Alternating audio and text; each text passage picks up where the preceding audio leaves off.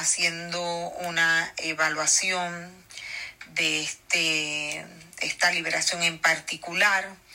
donde este hombre está siendo atormentado por estos demonios que lo vienen persiguiendo, lo vienen persiguiendo a su familia hacía mucho tiempo. Eh, hay que destacar cómo este demonio se, se escucha en, en una, eh, una vez el, el libertador localiza el ministro localiza al, al, demonio de más alto rango, eh, luego de sustentarlo ante el trono del Padre,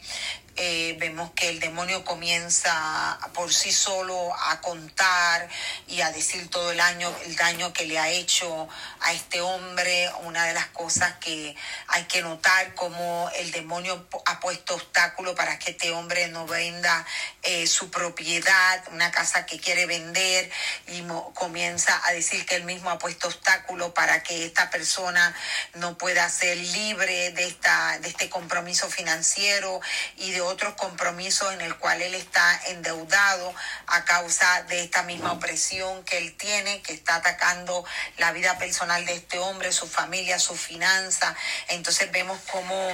en esta liberación el ministro de Liberación permanece, pude notar que permanecía eh, con bastante tiempo, sin prisa, paciente, calmado, siempre preguntando al demonio que se estaba manifestando si podía sustentar ante el trono de Dios que estaba diciendo la verdad. Eh, vemos como este espíritu opresor comienza a hacer sonidos extraños a través de la boca de este hombre, eh, cuando comienzan a salir los demonios después de haberse dado la orden de salir, él comienza a, a, toser, comienza a, hacer ruidos extraños, eh, comienza a escupir, eh, vemos el estrogo, el, el, el, mismo demonio dice que este hombre está padeciendo de una enfermedad del estómago, está padeciendo otras enfermedades y según se le está dando la orden que comience a salir, comienza a haber una manifestación fuerte donde es, evidente que este hombre está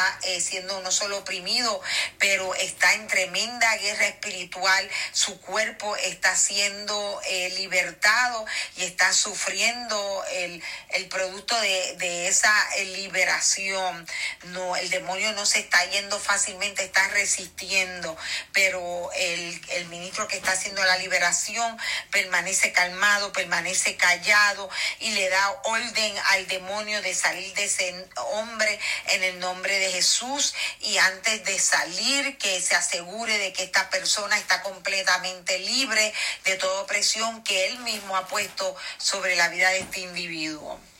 So, es bien impresionante eh, ver este, cuando los demonios se manifiestan